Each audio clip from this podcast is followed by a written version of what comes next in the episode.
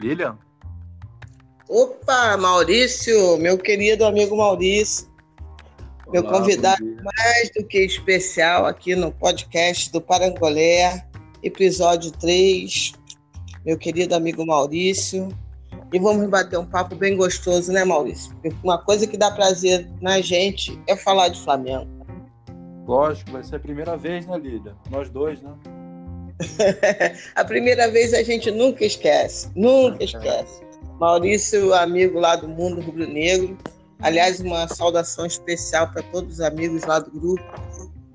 O, o Mundo Rubro Negro, sem dúvida, é o melhor blog de notícias do Flamengo, o melhor blog de matérias exclusivas do Flamengo.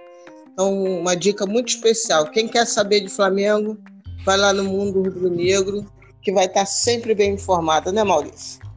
Exatamente, muito, muito, muito qualificado, né, Lina? Pessoas muito inteligentes, muito. O debate é muito aberto, não tem baixaria, tem muita é, conteúdo legal para a gente raciocinar e pensar no Flamengo, né? Isso aí. Então, um abração pro Diogo, representando aí o, o pessoal do mundo rubro-negro. Maurício, é o seguinte, vamos começar falando é, de um assunto que todo rubro-negro é quase entendido. Eu sempre digo que o, o, se tem um torcedor bem informado, é o torcedor do Flamengo. Principalmente, inclusive, em relação ao dinheiro. Eu acho que os anos de sofrimento, nesse sentido, é, nos educaram bastante, né? Assim, o, o torcedor do negro ele se interessa nos números, se interessa no balanço, o clube é, é um clube transparente nesse sentido e eu acho que isso acabou é, criando no torcedor rubro-negro tantos anos de estresse, de, trauma, né? Criou esse carinho e você, é, eu venho acompanhando, é um, um, cara estudioso, um cara uhum. que é, ele preza muito pela profundidade no estudo em relação aos números do Flamengo. Então, eu queria perguntar uma coisa para você, Maurício. Começar falando sobre balanço 2019, que o Flamengo é, publicou dentro do prazo, bonitinho, né? Porque eu sei que existe um, um prazo é, para se publicar o balanço. É, publicou o orçamento 2020, tudo bonitinho, é, com um adendo, né? Com acréscimo. É, foi auditado, o nosso orçamento foi auditado por uma Big Four uma coisa inédita no Brasil e que eu sei que traz uma série de. É como se fosse um grande selo de qualidade. Me corrija se eu estiver errado, tá, Maurício?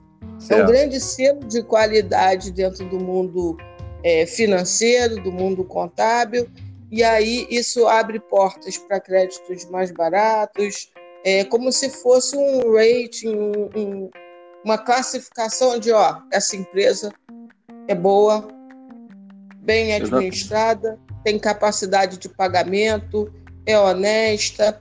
Isso que representa é, ser auditado por uma Big Four, né? Você poderia explicar um pouquinho melhor sobre isso, enfim, para o nosso então, pessoal entender. Então, para o pessoal entender, é praticamente uma educação. A gente está sendo educado pelo clube passamos a entender, passamos a ver que existe isso, existe desde 2013, quando começou a mudança, o Flamengo passou a ficar mais transparente. Desde então, o Flamengo publica seus balancetes de três em três meses. E ao final do ano, ele, quando termina o ano, ele vai e publica o balanço fechado, o balanço anual. Então o Flamengo está com essa prática, isso está no site do Flamengo, esses balancetes e os balanços. Então isso foi educando a gente, tudo que você falou, Lilian, já é um, tá correto. Então hoje o balanço de 2019 foi public, foi auditado pela Ernest Young, que é uma das quatro empresas de consultoria que chamado Big, são as Big Four, que conferem uma, vamos dizer assim, uma qualidade no balanço. Então gera uma confiabilidade. Então você vê os balanços dos outros clubes que ainda não estão auditados por um Big Four. Ah, na América do Sul, o Flamengo é o único que está sendo auditado por uma Big Four. Primeiro, primeiro e único. Então nosso balanço é um balanço que tem respeitabilidade no mercado. No mercado. Então o que acontece? É, nós temos já. Foi publicado em março, foi dia 24 de março que o Flamengo botou no. É, gerou o documento, o balanço. E ontem, ontem foi dia 30 de abril. É, então, até ontem, os clubes deveriam publicar o balanço de 2019. E alguns clubes parece que ainda não publicaram. Parece. Eu tenho lido no, no Twitter e tem alguns clubes que ainda não fecharam seu balanço em Lilian.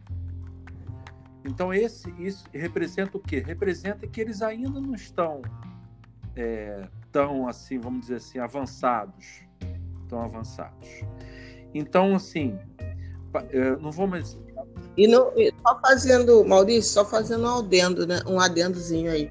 É, esses que não publicaram, não pode nem ter desculpa da questão da Covid. Não. Ao meu ver. Correto. Porque é o balanço referente a 2019. É, você fecha as contas em tese, o exercício 31 de dezembro, e aí o que se faz é um processamento, uma consolidação de informações que já estão, né? Já... Que já estão feitas e realizadas. Então não serve nem como desculpa. Se eu não me engano, Atlético Mineiro não publicou. Exato. Acho que Corinthians não publicou, não tenho muita certeza. É isso, Enfim, isso eu li. mas e pelo menos quatro clubes que não haviam publicado os seus respectivos balanços, sendo que, como eu falei, aí, né, você, você vê se eu estou falando alguma bobagem, não a, o, o, o, coronavírus, essa nossa crise, a, é, é, a, pandemia, ela não serve de justificativo para não apresentação do balanço dentro da data prevista, correta. E se eu não me engano, essa data, inclusive, faz parte da questão do Profut. Enfim, é, não, não serve isso de desculpinha, não, né? Não serve, não. É é, deveriam ter, estar os clubes deveriam estar organizados e já terem todos eles publicado o balanço de 2019. Então, alguns clubes não publicaram, o que demonstra para essas torcidas desses clubes deve ser meio preocupante, né?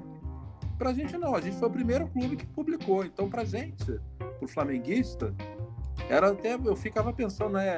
Uns 20 anos atrás eu eu ficava martelando, me pensando poxa, mas o Flamengo, o Flamengo, maior torcida do Brasil, maior torcida do mundo. A gente fala isso, mas a gente não vê isso se concretizar na parte financeira. E agora não, agora a gente vê que o Flamengo está bem mais, mais fortalecido. E, inclusive, os especialistas dizem até que a gente pode passar por essa crise dessa pandemia a gente pode até passar com menos arranhões do que muitos outros. Porque a gente tem um, o clube o clube está mais organizado. O clube sabe quais são suas despesas, sabe quais são suas receitas. Então, quando o Flamengo lança a mão de um empréstimo, né, Lilian, vou falar agora do, de algumas coisas mais fora Sim. do balanço. Quando o clube lançou mão de empréstimo agora, que parece que pegou 40 milhões, que a gente vê as notícias, né?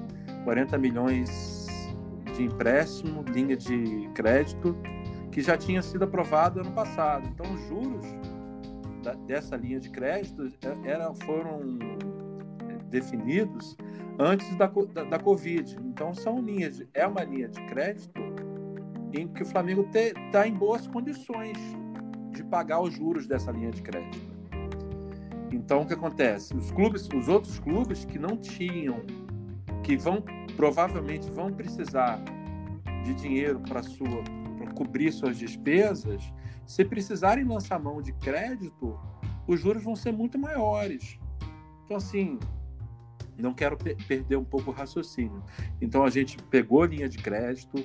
Eu já ouvi uma reportagem da com Valim Vasconcelos que a gente a gente não lançou mão de dois dos últimos dois anos de adiantamento de cota de TV. Eu acredito, eu não tenho lido a respeito, mas me parece que o Flamengo até poderia, se precisasse, lançar mão de cota de, de adiantamento de cota de TV, porque nos últimos dois anos não pegou. E tem clube que já adiantou. É, eu acho até que não vai pegar, o Maurício. Vou te explicar o é. porquê que eu acho que não pegará. Eu acho que ele preferiu lançar logo mão do empréstimo no volume total já previsto, no, como você bem disse, já previsto em 2019, justamente para não ficar à mercê, porque sabe que as negociações de TV dentro desse cenário de pandemia serão Correto. quase que draconianas. Porque imagina, quem está precisando, né, é, é, muitas vezes aceita qualquer condição para ter o dinheiro. Então, você ir para uma mesa de negociação descoberto totalmente, é, você fica com condições de negociação nula, bem dizer, né? E aí você é obrigado a aceitar qualquer proposta, qualquer tipo de proposta que o outro lado venha. Então, acho que foi muito importante o Flamengo primeiro ter lançado mão desse crédito que já estava previsto.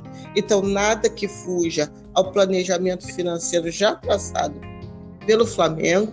Então, dentro do script orçamentário, está é, tá tudo dentro dos conformes, é, a questão do crédito, e permite que, caso seja necessário entrar numa mesa de negociação, o Flamengo é o que entra mais fortalecido, talvez um, um, um Palmeiras da vida, talvez um Grêmio da vida, mas certamente numa mesa de negociação, e aliás aí reforçando o que você está dizendo, eu tenho certeza que quem está em boas condições atravessa melhor essa crise. Não precisa de ser nenhum gênio. Isso é maluquice de alguns comentaristas que às vezes eu vejo por aí. Ah, o Flamengo vai, por exemplo, o Flamengo vai sofrer mais porque as despesas são maiores. Isso é de uma burrice, Exato. de um equívoco que eu não consigo saber como é que a pessoa é comentarista de TV falando algo tão sinexo. Então, por exemplo, o pobre brasileiro, né, quem ganha o salário mínimo, tá bem, então, nessa pandemia, né? Traçando um paralelo para a vida real. Porque quem está rico, quem tem as contas equilibradas, tá mal porque tem uma despesa maior. Isso não existe, é completamente ilógico. E muito me admira que essas pessoas sejam comentaristas, né? Desculpa não, é te atrapalhar um pouquinho, eu, meu amigo. Eu acredito até que isso é uma questão de educação, educação financeira, que só ao longo dos anos, até os comentaristas eles vão ficando mais, mais é, safos, vamos dizer assim, mais safos. A gente, eu acho que é mais uma questão de educação financeira, que muitos falam realmente coisas que que a gente fica até assustado. Será que o Flamengo realmente está em mais condições? Mas parece, tem muitas alguns analistas que dizem que o Flamengo tá, entrou em melhores condições. Realmente é um problema gravíssimo essa Covid, né? A gente não sabe quando que os jogos vão voltar. E o Flamengo depende das partidas, depende da cota de TV. É uma, é uma situação que realmente não é segura. Se não tivermos jogos esse ano, não sei. Vamos torcer para que tenhamos jogos, até porque o nosso time é muito forte em relação aos outros, né? Mas também a parte financeira. Se a gente não tiver jogos, não vai ter a arrecadação de TV. Isso vai atrapalhar a gente também, que apesar da gente estar bem,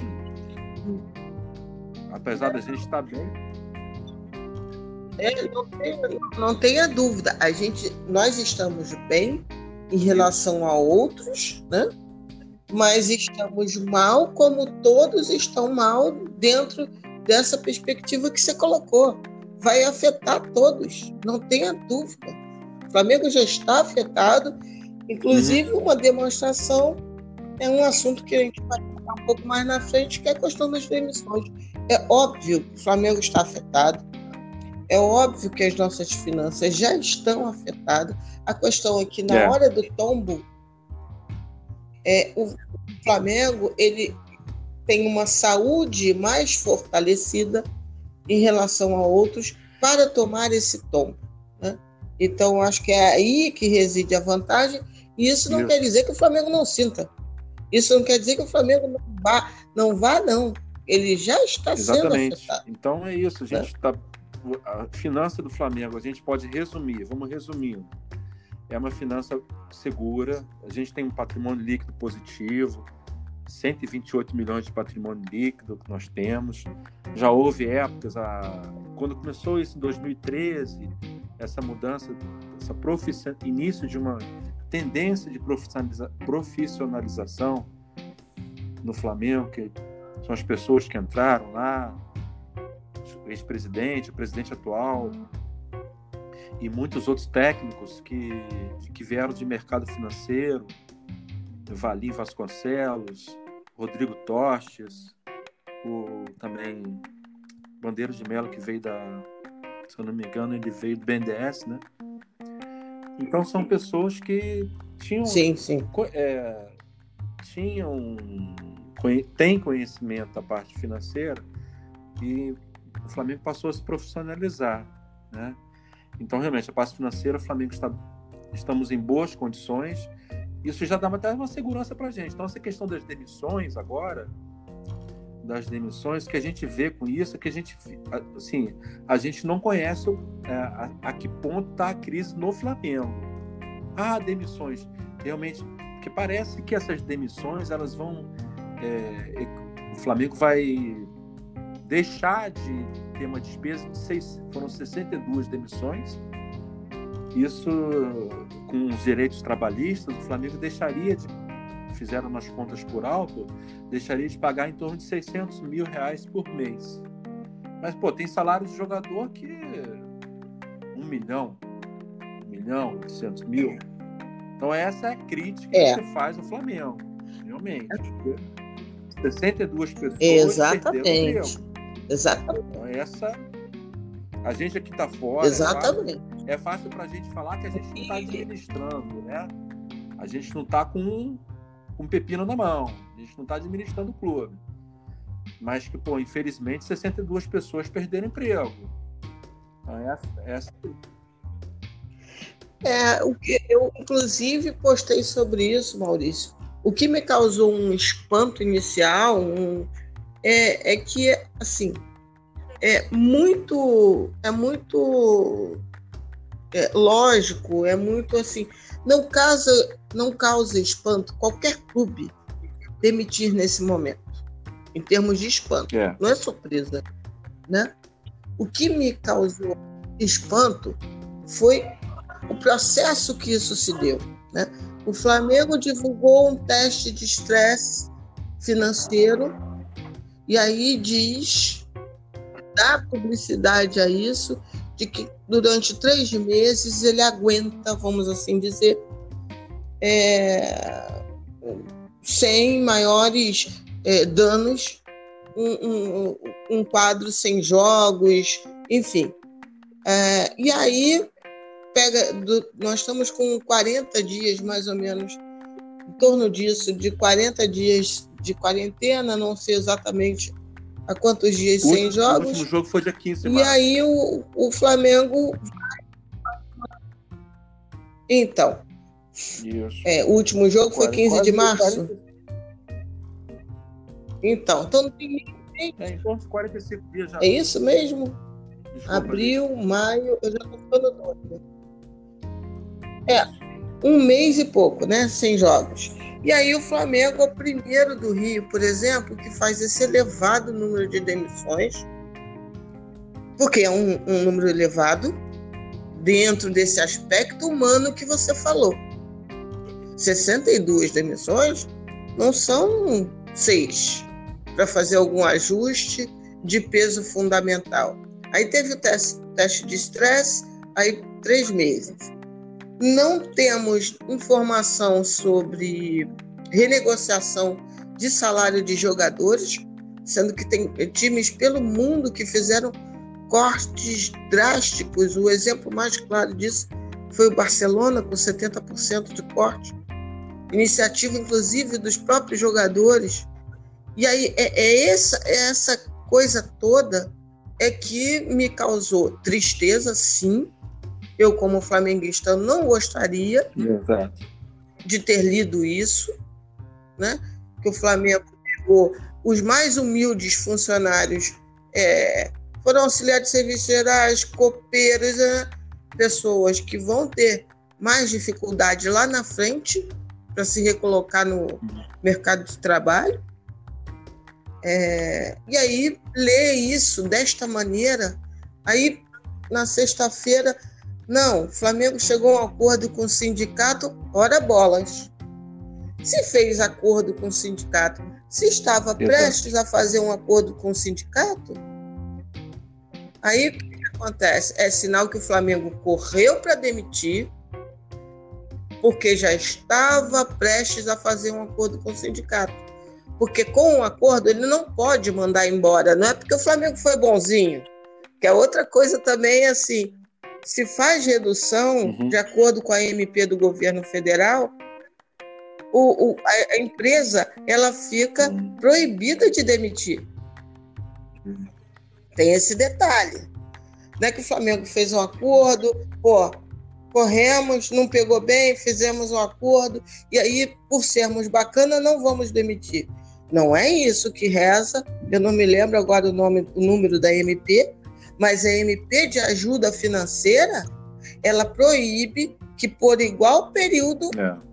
o clube demita.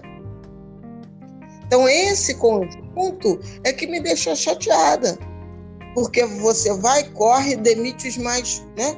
Os mais é, é, com problemas de qualificação, tal, corre, tira esses dois e aí faz é, um processo de acordo no sindicato. E, e, isso é muito chato. E não tem a redução dos, dos, dos jogadores. Então, assim, não acho, não acho que tenha sido uma atitude dentro desse momento socialmente conturbado, uma atitude bacana do Flamengo, como você falou. Vamos supor que não seja 600 mil. Vamos falar, vamos dizer que o valor seja 80, 800 mil. Vamos supor, alguém pode dizer, não, mas de repente 800 mil negociado com os jogadores, você talvez não, não demitisse 62, talvez você demitisse 30. Ah, mas o que são 32? 32 são 32 menos famílias é, preocupadas como Exatamente. vão ganhar a vida dali para frente. Então, acho que tudo isso faz diferença, tudo isso é importante, e eu acho que os jogadores, do, os torcedores do Flamengo, todos eles têm é, liberdade para exercer sua crítica, seu pensamento, né? Que se alguns dizem o Flamengo não deve, como bem disse o, o Rei Kraus, se o Flamengo não deve satisfação a ninguém, como assim?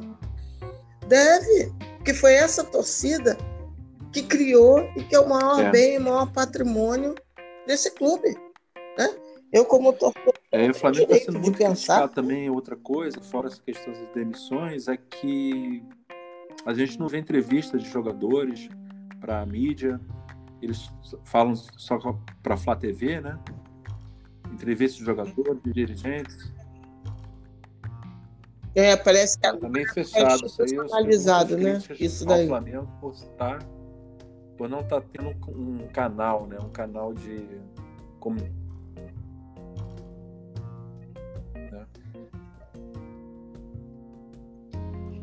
é, é, é, isso também é uma coisa muito é, é difícil porque eles vão a diretoria do Flamengo pode dizer que isso é para valorizar a audiência da Flá TV, porque, ao que parece, pelo que eu leio, estão querendo valorizar o veículo do clube para, de repente, no futuro próximo, monetizar ainda mais, efetivamente tornar a Flá TV e, e até pela questão do streaming da muita Amazon. coisa por trás que a gente não sabe, é, né, Enfim, muita coisa aí Mas assim.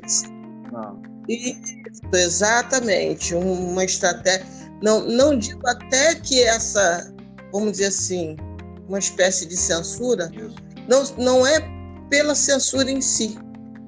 Para mim, pelo que eu estou sentindo, pelo que eu leio, é mais, na verdade, uma estratégia comercial do que uma questão de censura aos, aos demais canais. Agora, isso é, um, é uma faca de dois legumes, como diria minha avó. É, complicado, porque Exatamente. você fica sem o, o contraditório, né? Vamos supor, nenhum dirigente do Flamengo fala mais para ninguém.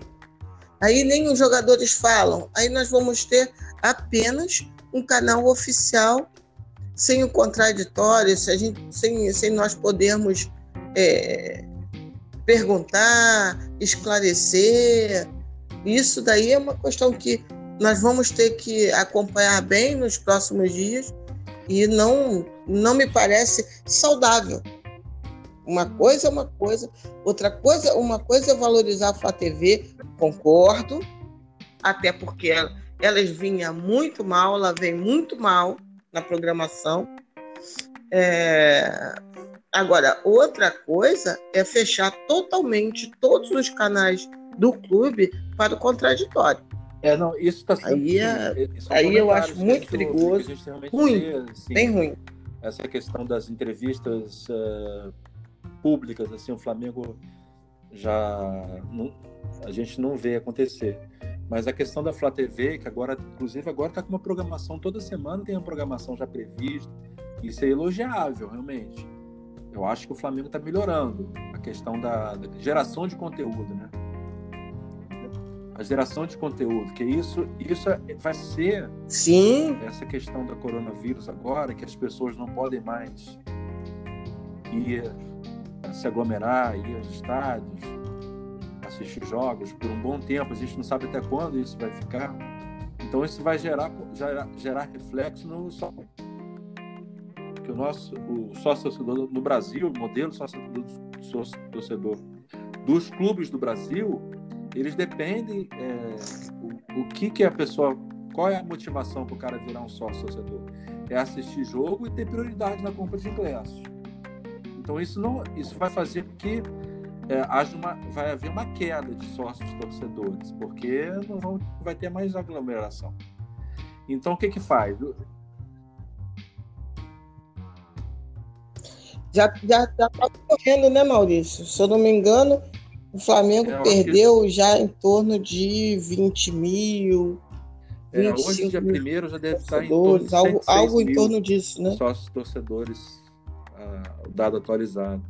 Então houve uma queda, sim, em torno de uns 20 mil, houve uma queda. Então o que acontece? O Flamengo tem que buscar umas fontes alternativas de, de receita. Ação de conteúdo é justamente para poder fazer. Até o Landinha, a diretoria foi para a Espanha, para a Espanha visitar o Real Madrid, o Barcelona. Aí parece até que no Real Madrid tem o carnê madridista, né? um dos planos sócios um dos planos sócio torcedor lá do, do Real Madrid, uhum. ele foca justamente os torcedores que não têm possibilidade de ficar indo regularmente a, a jogos de futebol, que é o carnê madridista. Então esse plano de sócio torcedor, o Flamengo tá fez assim, vamos dizer assim, analisando para para tentar mais à frente fazer um plano de sócio torcedor eu acredito que o preço vai ser um preço mais, muito mais acessível e gerar conteúdo para que, para que as, os torcedores que moram fora do Rio. Aliás, o Flamengo é o clube que tem mais, muito mais do que os demais. Por exemplo, nossos grandes competidores quais são? Os três de São Paulo: Corinthians, São Paulo e Palmeiras. São os maiores, os os clubes que têm mais torcida e o Vasco também. O Vasco seria o quinto, quinto colocado, né? Vamos dizer assim, que tem mais torcida. E o que acontece? A gente tem muita torcida que mora fora do, do estado do Rio de Janeiro. Então esse plano sócio torcedor voltado para essa torcida que não tem condição de ficar indo regularmente ao Maracanã, ou seja, o cara vai virar sócio torcedor, mas qual a vantagem? A vantagem seria essa geração de conteúdo, que eu não sei como o Flamengo, a gente tem lido, ah, fez uma fiz uma parceria com uma empresa chamada Dugout, que é uma empresa de geração de, geração de conteúdo. A gente está ouvindo falar também é produtora de conteúdo. E também, então, sim, o Flamengo parece se movimentar com, e com essa intenção de conseguir um plano de sócio-torcedor para os, sócios, os torcedores que moram fora do, do estado do Rio. Essa é uma intenção. Isso é eu fico pensando, poxa, se o Flamengo conseguir fazer um plano sócio-torcedor a um preço bem baixo, né? Um preço, porque também a questão do preço é primordial, né? A um preço baixo, Exatamente. Ah, nesse momento mais ainda, né, Maurício? Porque boa parte dos brasileiros, da mesma maneira que as empresas, da mesma maneira, enfim, mesmo quem está empregado, ele vai readequar o seu, o seu orçamento, né?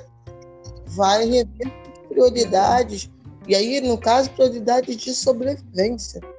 Né? E o Flamengo, na verdade, ele sempre tratou mal em termos de, de, de saber absorver o, o, seu potencial. Ele sempre trabalhou mal com a Rio. Sempre trabalhou mal.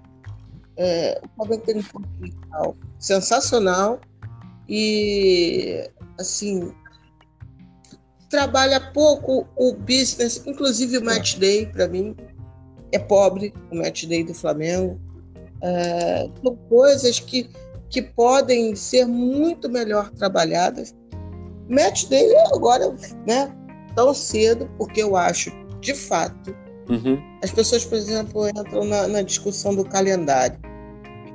Um calendário de um clube de futebol grande como o Flamengo é, não envolve apenas competições nacionais.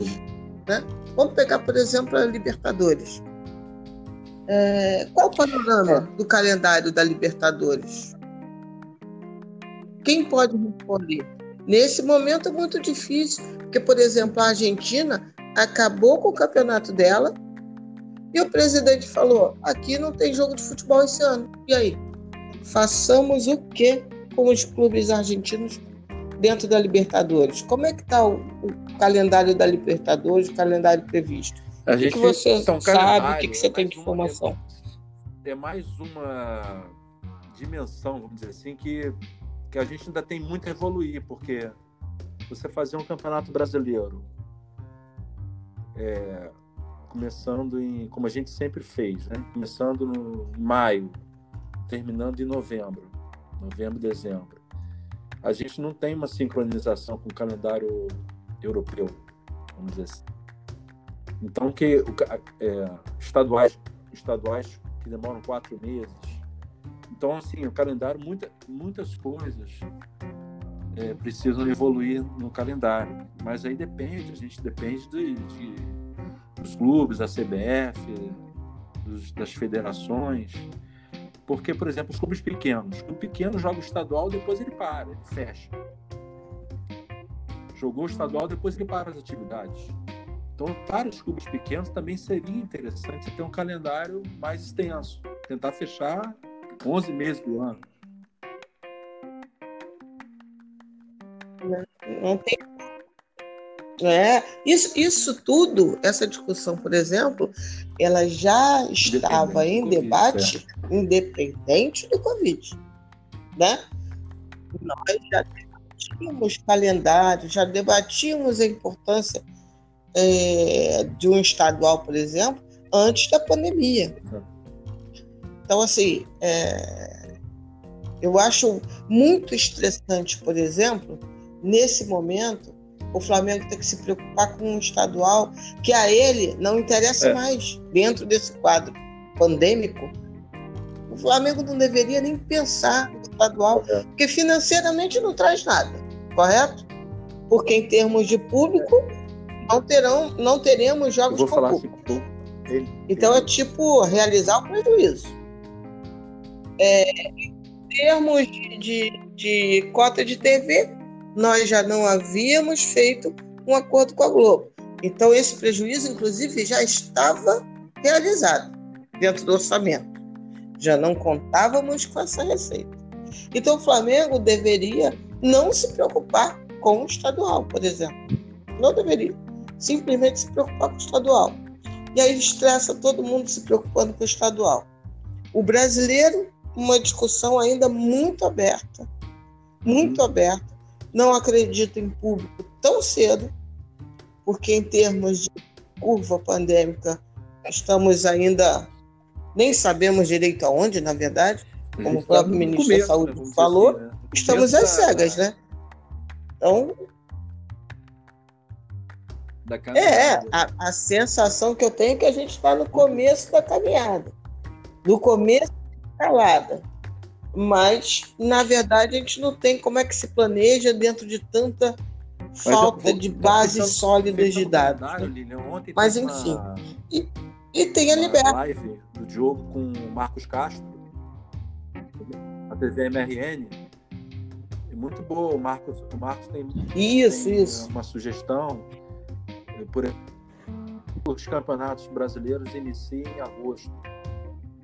Uma das sugestões que ele colocou é o campeonato ser disputado em um turno, ou seja, 19 rodadas, e aí começando em agosto você conseguiria cumprir o campeonato esse ano e o segundo turno seria no início do ano, no primeiro semestre do ano que vem, jogaria o, o, o Campeonato Brasileiro de 2020, 2021, do ano que vem.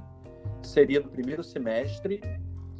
E por, e por fim, do, aí então haveria a sincronização do segundo semestre de 2021 para o primeiro semestre de 2022 e sincronizaria com os campeonatos europeus. Então essa é uma, essa é uma sugestão que ele colocou, achei, achei boa ideia, mas a gente, a gente não ouve falar dos clubes, não ouve falar nada que nenhuma mudança. Então, pelo que a gente está vendo, a ideia é ter as 30, 38 rodadas desse ano, esticar até um pouco do ano que vem, né? Esticar para janeiro, fevereiro do ano que vem para realizar as 38 rodadas e não haver a sincronização.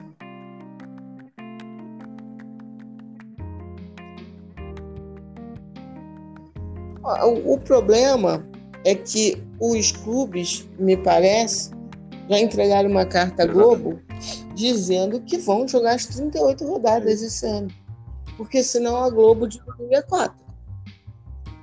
Então, assim, no plano, se, se for pensar apenas e tão somente é, em calendário, é, a, a, sugestão do Marcos, por exemplo, é ótimo. Adequa ao campeonato europeu e partimos para a vida, se dilui estadual dentro do ano que vem e se replaneja o calendário como um todo e tal. Só que aí entra o fator que lá atrás a gente conversou um pouco.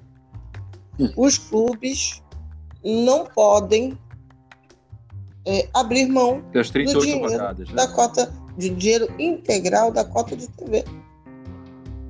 Então, é, das 38 rodadas. Então, eles estão, é, a meu ver, propondo, inclusive, encavalar rodadas.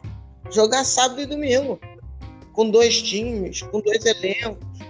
Enfim, coisas assim. Né? Não, não, não respeitar o intervalo. E tem, tem mais uma variável. E, tem mais uma situação que eu, eu veremos do Alexandre qual também na MBRN. Ele comentou que até os europeus querem, os, é, devido à Copa do Mundo 2022 ser em dezembro, no Catar, novembro, novembro, final do ano, que os clubes europeus é, até pensam em mudar o calendário deles. E aí sincronizaria com, sincronizaria com o nosso. Isso. E, é, isso é a ironia do destino. Quando a gente pode, é, por vias não muito boas, é, igualar o calendário a eles, eles querem vir para o nosso calendário. Quer dizer, não querem, maneira de dizer, né? Por uma questão de necessidade, eles estão vislumbrando tipo, quase que como acabar, zerar esse ano, né? E, e, e recomeçar e fazer um calendário De como o no nosso, do ano, né? anual, não ter mais né, essa questão de eh, começar no meio do ano e terminar no outro ano os campeonatos. Então, assim, propostas saudáveis existem. Porém, a questão do- da realidade financeira talvez faça com que eh, eles encontrem fórmulas de correr com a história e entregar de fato as 38 rodadas, terminar assim. Dia 30, o brasileiro termina dia 31 de dezembro com fogos de artifício no Maracanã. O Flamengo sendo campeão. Então, assim, é, eu, eu acho que o que vai mandar, Maurício, a minha opinião, assim, a- meramente de percepção, o que vai mandar é a questão do dinheiro. Se a Globo bater o pé, que só paga as 38 rodadas desse ano, se acontecer, se acontecerem as 40 rodadas, 38, as 40 rodadas esse ano, eu acho que, o- É, que os times vão inventar o que for para isso. Porque a grande maioria está com o Pires na mão, a grande maioria já estava com o Pires na mão e agora é o o problema, Pires aí. quebrou, Questão financeira, né? acabou. Então,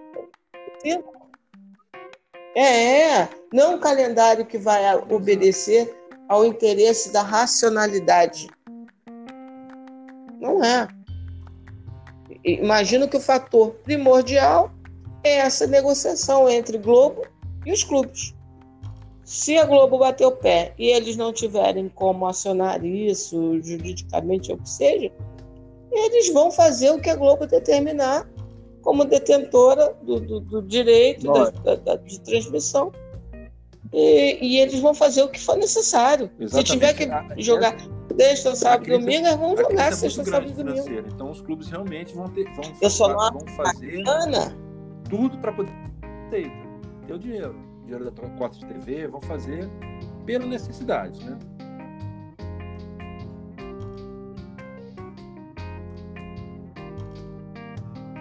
Exato, exato. É, o, o próprio, assim, hoje eu li em algum lugar que o Montenegro, por exemplo, do Botafogo, que é um dirigente que eu tenho todas as ressalvas do mundo, zero a preço, e ele falando, por exemplo, não vamos jogar, Botafogo não vai jogar o campeonato estadual enquanto não tiver tudo acertado. Agora, o Botafogo, ele tem saúde financeira para aguentar, por exemplo, ficar sem a cota do estadual, que, se eu não me engano, recebe até o- é, é só É, no Botafogo. final da competição. Imagino que isso vai fazer diferença para o clube. né? Mas ele está batendo.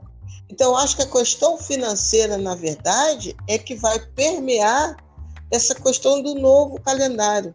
Não os interesses de um calendário racional, um calendário que uma situação que aproveite e remonte o calendário brasileiro. Não, o interesse é o bolso, o tamanho do furo do bolso. Nesse momento, o Exato. bolso do Flamengo ele está com rasgo, ele ainda não está com furo, né? É, Mas o rasgo está lá, prestes a se tornar furo. O problema é que grandes clubes do Brasil, boa parte deles, já entram no ano com um rasgo imenso. Então, inclusive, no bolso. inclusive, os Agora, balanços que a gente estava falando Imagina o tamanho disso daí. né? Então, os acho que balanços tinham que ser publicados até ontem e, muitos, muitos foram publicados e agora agora viraram balanços. César Café, o César Café ano passado fez análise da UBPA e vai ter essa Exato. análise esse ano também. Então a gente vai ver o tamanho da- do desespero de cada um dos clubes. Pela análise desse balanço, a gente vai ter uma noção. A-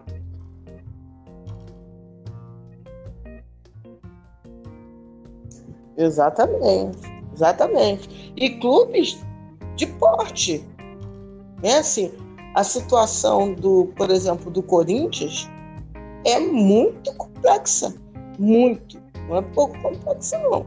A gente não está falando do, do, do bar da mistura que é a segunda da esquina, não. Tá falando do olaria aqui, não. Ele tá falando, por exemplo, de um Corinthians.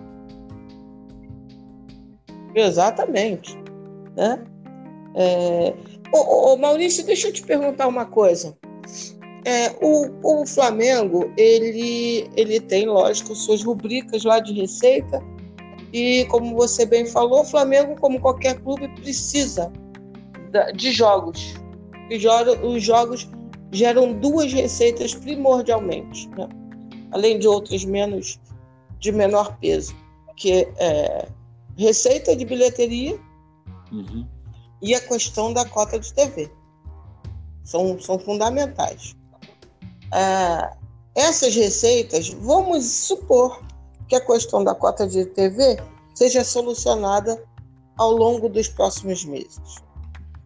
E aí não, não terá maiores problemas, porque o Flamengo, com, com o empréstimo, eu acho que ele consegue ter um ordenamento melhor no fluxo de caixa é, e aí consegue conviver com, com, com isso. A questão da bilheteria não tem jeito, porque os próximos jogos, mesmo que comece daqui a pouco, possivelmente serão sem público. Você acha que a venda possível de Pablo Mari e uma outra, que agora me fugiu o nome, é, Renier, é, elas cobrem e, Olha, conseguem compor o bem o orçamento em relação a isso? 2020, mais ou menos em março, o Flamengo publicou, já está no site do Flamengo, o Flamengo tá, encontra-se esse orçamento. A previsão de venda de jogadores é de arrecadação de 80 milhões de reais em vendas para esse ano. E o Flamengo já. A gente bota o Renier, Renier 30 milhões de, de euros.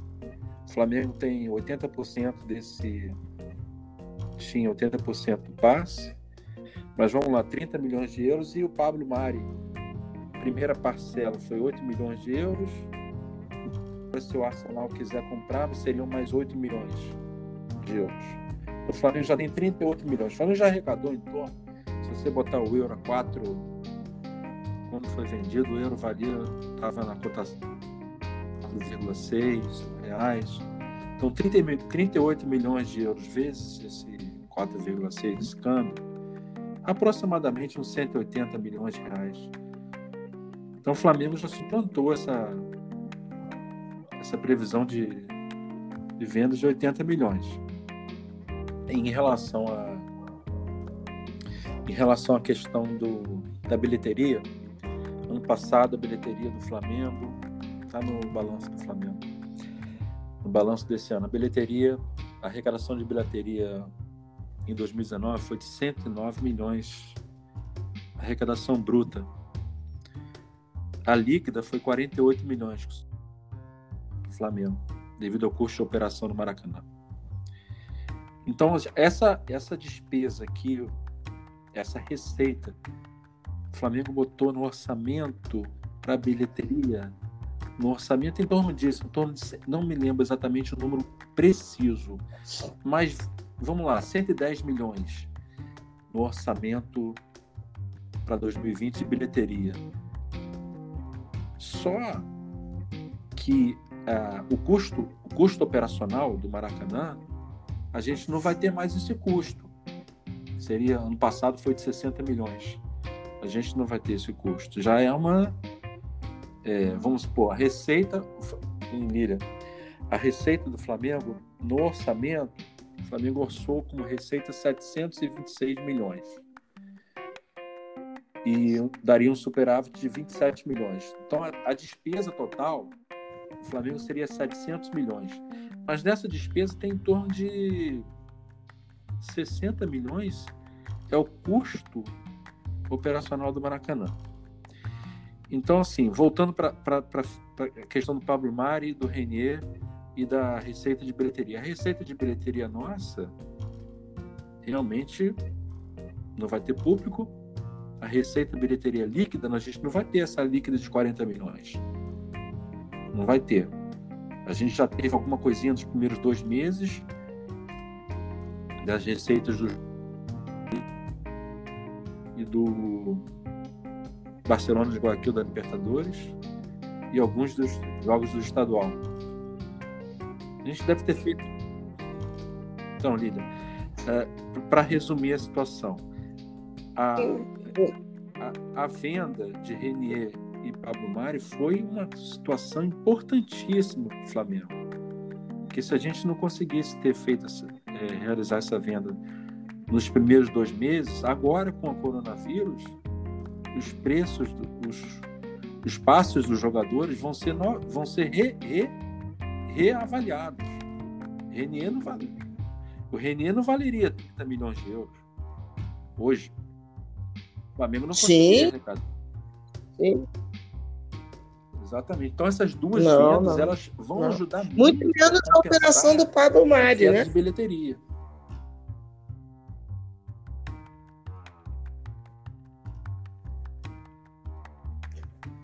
Então, em termos de orçamento, Maurício, pelo que eu entendi, por enquanto, é. aí você junta as reduções que o Flamengo vai fazer, né?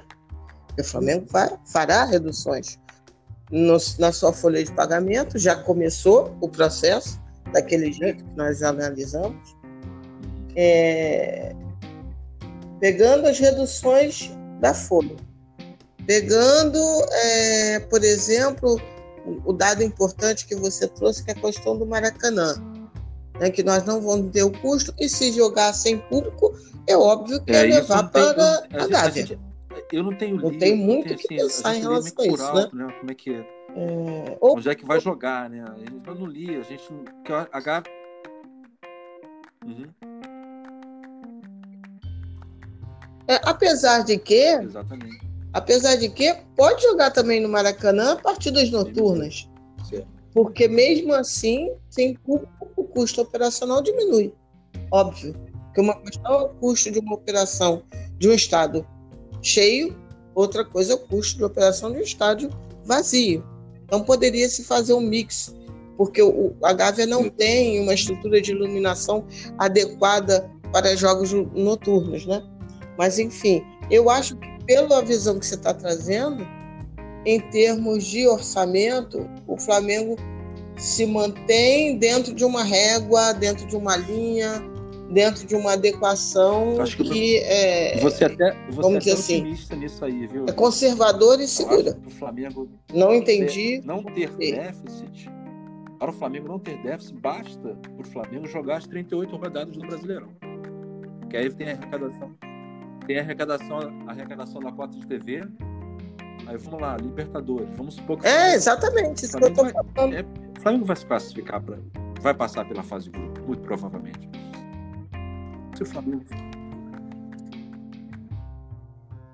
Hein? Mas a Libertadores é uma grande incógnita, Maurício. Por conta da situação da Argentina. É.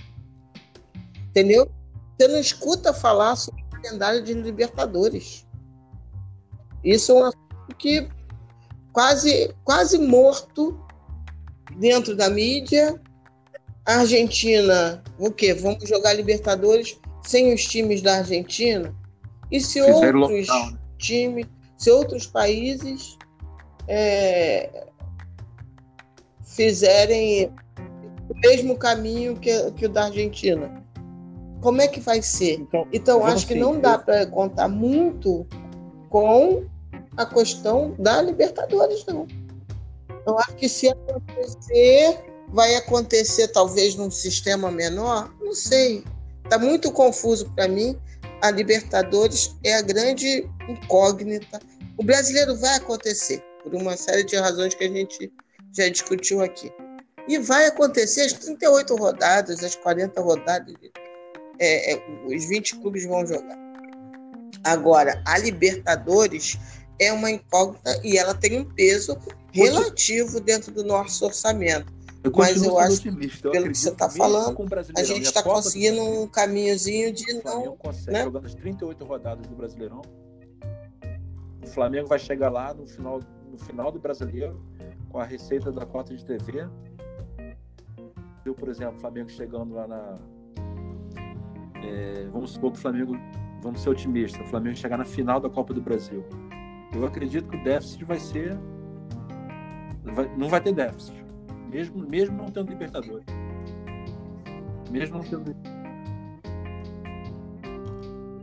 É porque Entendi. a previsão, o, o, que o Flamengo Entendi. colocou no orçamento para 2020. Ah, eu fico feliz, porque eu estava preocupada com o fator da Libertadores. Desportivo, o Flamengo colocou lá na conta do Flamengo o Flamengo ficaria em segundo lugar no Brasileiro. O Flamengo chegaria na semifinal da Copa do Brasil e na semifinal da Libertadores.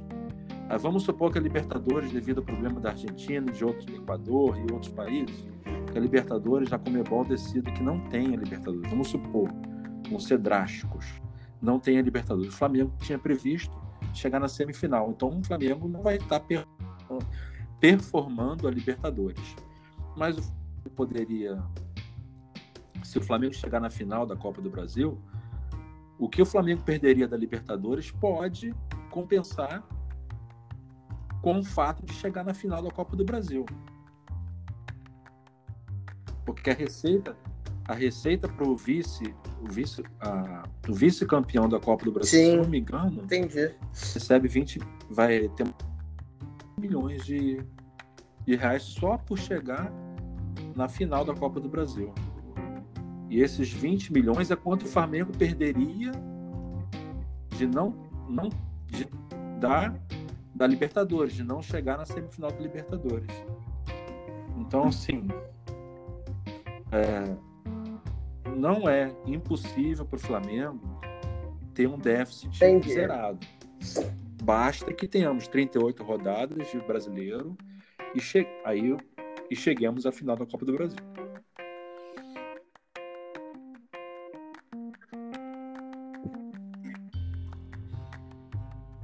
O que convenhamos vem da parte mais gostosa.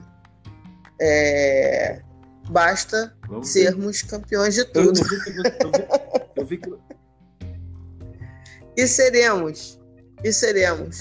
Porque, inclusive, esportivamente, a gente sai muito na frente, né, Maurício? A gente sai muito na frente. Já éramos o melhor time.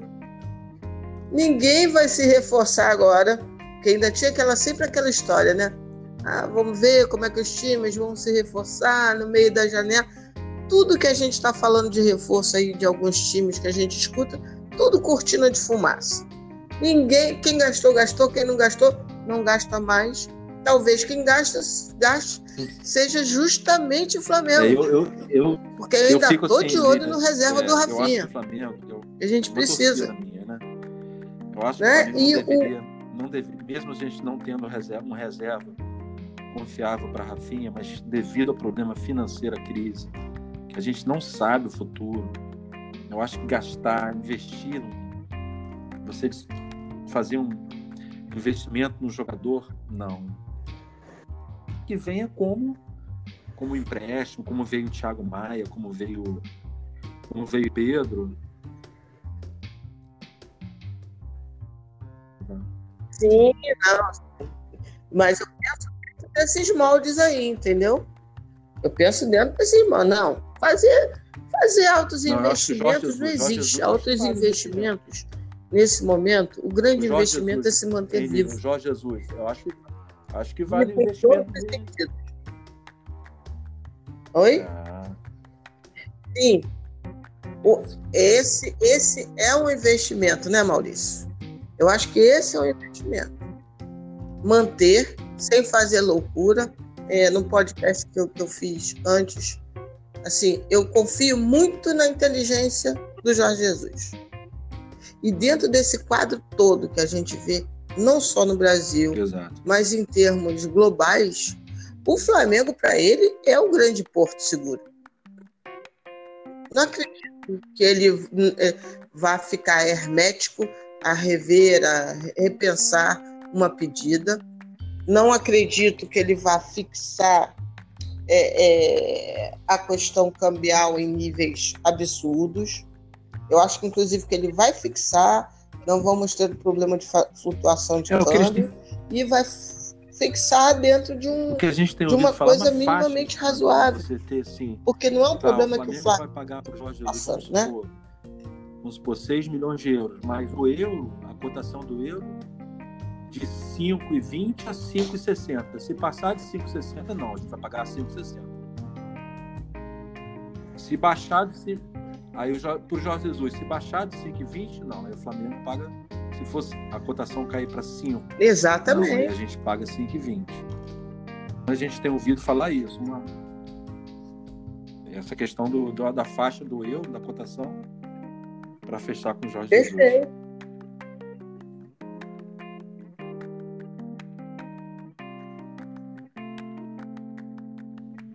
Porque eu acho, acredito nisso, que se nós ma- mantivermos o elenco, e aparentemente vamos, é, e mantivermos Jorge Jesus, esportivamente a gente larga muito na frente. Aliás, eu fico pensando, Jorge Jesus, que ganhou esses 40 dias, o que ele não deve ter maquinado para o Flamengo, né? Porque ele é obsessivo. E eu acho que esse é o grande investimento, a gente conseguir se manter dentro desse, desse é, patamar técnico que já estava muito adiante em relação a outros, né? Então acho que vale a pena é, um esforço plausível, um esforço troca. dentro da realidade por Jorge Não- Jesus, não, né? não gastando dinheiro, você fazendo investimento.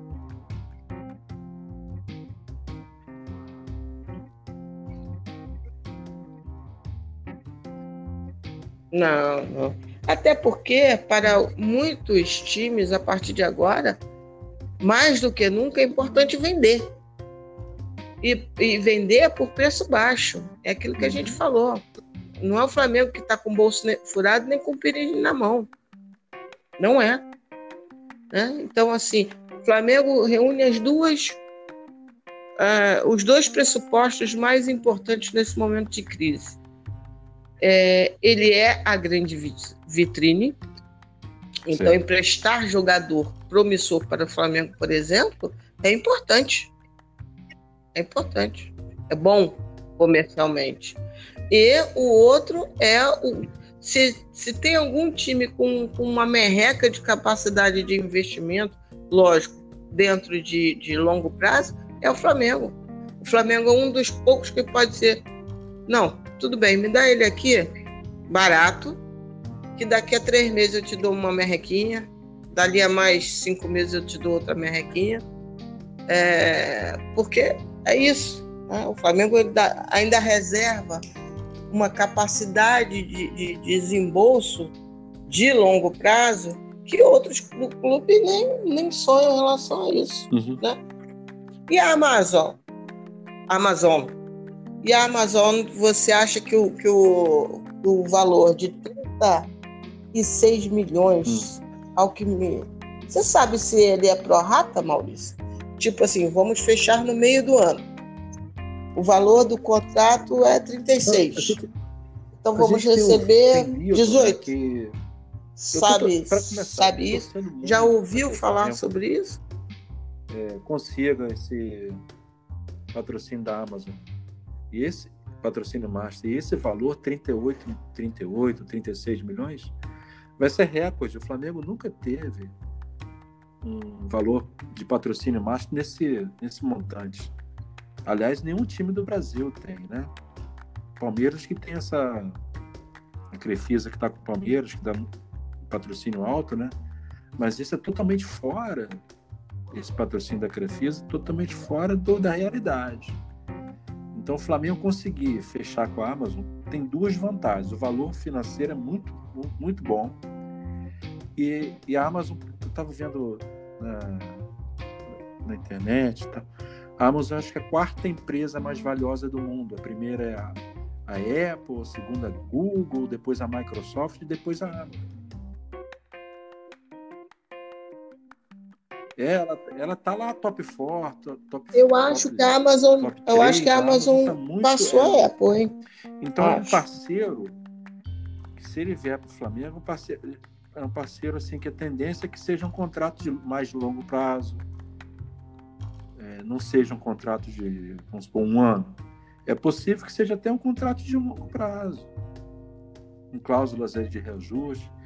E também a questão da Amazon é questão, eu não sei, é, tem então a questão do valor, é um valor alto, é uma empresa que é uma das mais valiosas do mundo, e também o tipo de negócio da Amazon, que é, é venda de, de, produtos, venda na internet de produtos, é, conteúdo digital, trabalho também com conteúdo digital. Então isso tudo é, para o mundo depois do coronavírus, a gente tá, muita gente está falando, ah, o mundo vai ser outro mundo. É, vamos supor que se, a gente não sabe quanto tempo vai demorar, né? até se descobrir uma vacina, um remédio para tratamento. Então a gente vai ficar numa insegurança muito grande por muito tempo, infelizmente. Então, assim, estou torcendo muito para que a Amazon seja. consiga os contratos, esse valor é muito bom. E vai ajudar muito a gente nesse momento, né? De, de que a gente precisa, vai precisar de, de recurso, né? Para as nossas despesas, né? Então, essa, a Amazon, é uma, eu fico assim, na, numa torcida muito grande para que a gente consiga.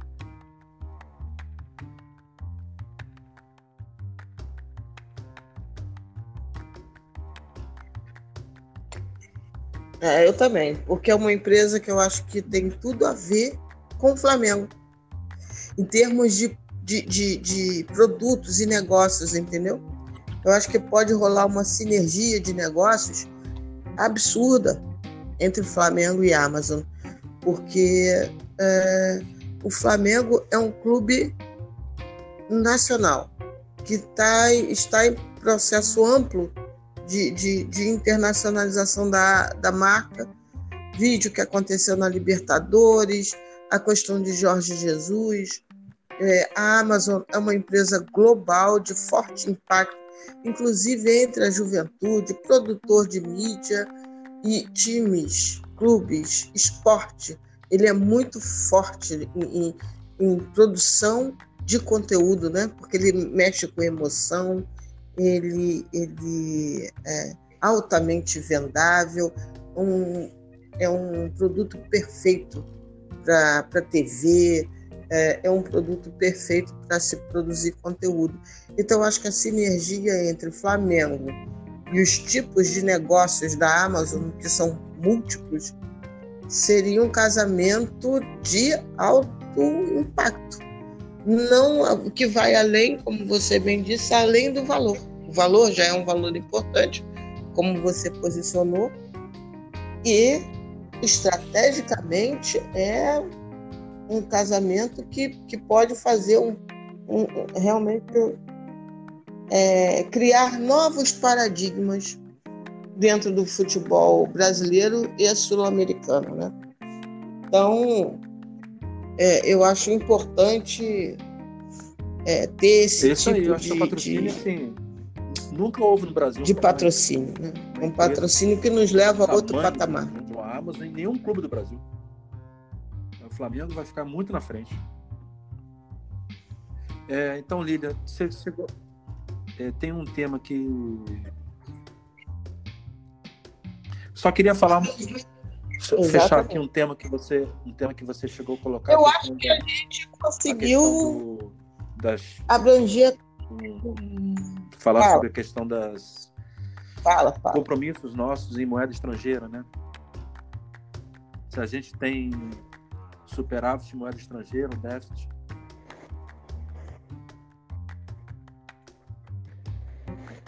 Então, só para tranquilizar, eu estava vendo o balanço do Flamengo. Ah, sim, sim, importante ponto. Obrigado pela lembrança. A gente tem contas a pagar e contas, e contas a receber. Até 2021 a gente está superavitário. Em 2022, a gente começa a ficar deficitário, 2022 e 2023. Mas eu fiz um, eu coloquei uma, eu fiz uma conta simples que o Flamengo ainda vai jogar o Mundial de Clubes, né? Que não, que, que foi adiado, não vai, não vai ter mais ano que vem, mas a previsão é que aconteça em 2022. e a FIFA, a FIFA é, pelas informações, cada clube receberia no mínimo 20 milhões de dólares para participar do Mundial de Clubes. Esses 21 de milhões de 20 milhões de dólares fazem com que o Flamengo fique, fique superavitário em moeda estrangeira. Tanto em, 20, tanto em 22 quanto em 23. Então o Flamengo não tem que se preocupar com isso, não. Conseguiu.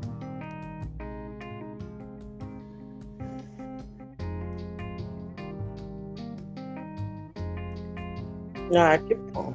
Que bom, Maurício. Você só trouxe notícias boas sobre o nosso Flamengo. É... Espero que você tenha curtido a primeira participação. Eu achei sensacional. Abordamos diversos assuntos com viés financeiro. Tá bom, Lília. Eu, e, eu mas de uma maneira muito interessante. Né? E eu te agradeço Feliz. profundamente. Vou te usar mais vezes, hein, Maurício?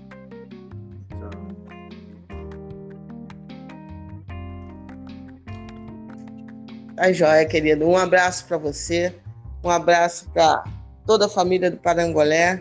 Vão ficar muito felizes com o nosso papo, porque ficaremos mais tranquilos com o que você nos trouxe e que o Flamengo saiba trilhar esse caminho com responsabilidade, sim, financeira, sim, e também com responsabilidade humanitária, né? O Flamengo fez algumas ações sociais que eu gostei muito, que eu divulguei, mas nós cobramos porque amamos.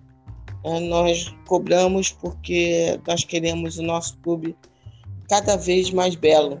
Né? E, e ser humano é muito bom, Obrigado, é necessário, é importante. É, faz parte da nossa história, né, Marcos? Beijo, tchau.